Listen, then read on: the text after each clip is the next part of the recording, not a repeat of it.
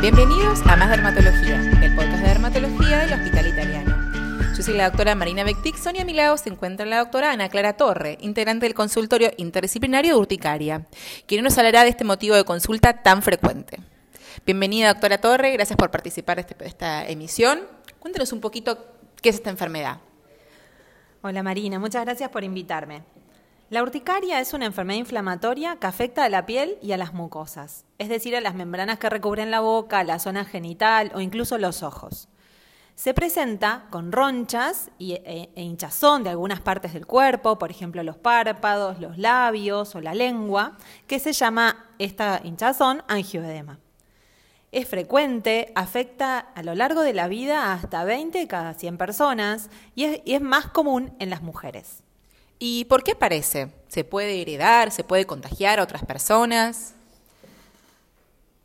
Lo cierto es que la causa de la urticaria no se conoce en la mayor parte de los pacientes. No es una enfermedad que suela heredarse y tampoco es contagiosa, así que es importante que los pacientes no tengan miedo de que esto se lo puedan transmitir a algún familiar o conocido.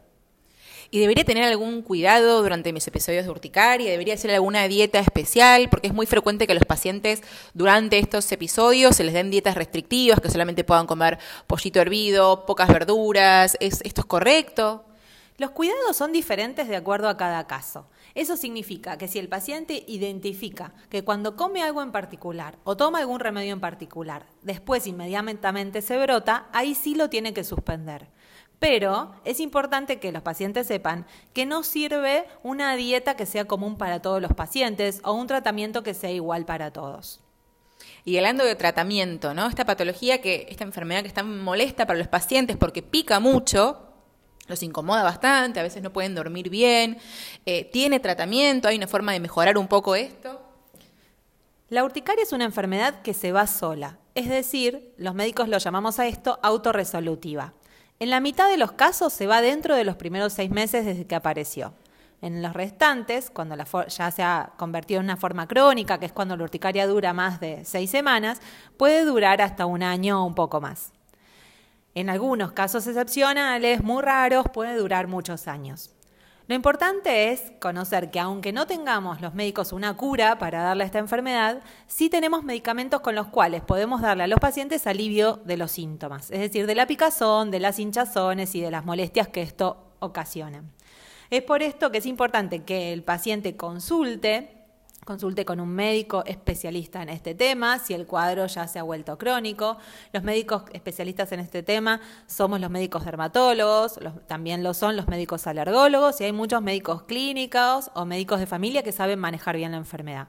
El tratamiento consiste en, en primer lugar, en tomar antialérgicos o antihistamínicos eh, que no dan sueño eh, y eh, esos antihistamínicos o antialérgicos tomarlos todos los días.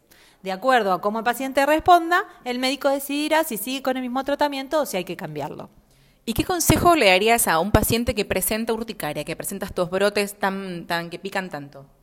Mi consejo sería que busque un profesional que pueda contenerlo, que entienda sobre la enfermedad y que lo acompañe durante todo el camino, eh, es decir, durante todo lo que la enfermedad dure, para que pueda ayudarlo a convivir con la misma, aliviándole su eh, eh, alteración de la calidad de vida que puede traer esto.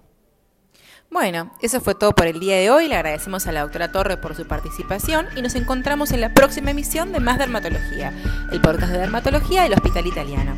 Hasta luego.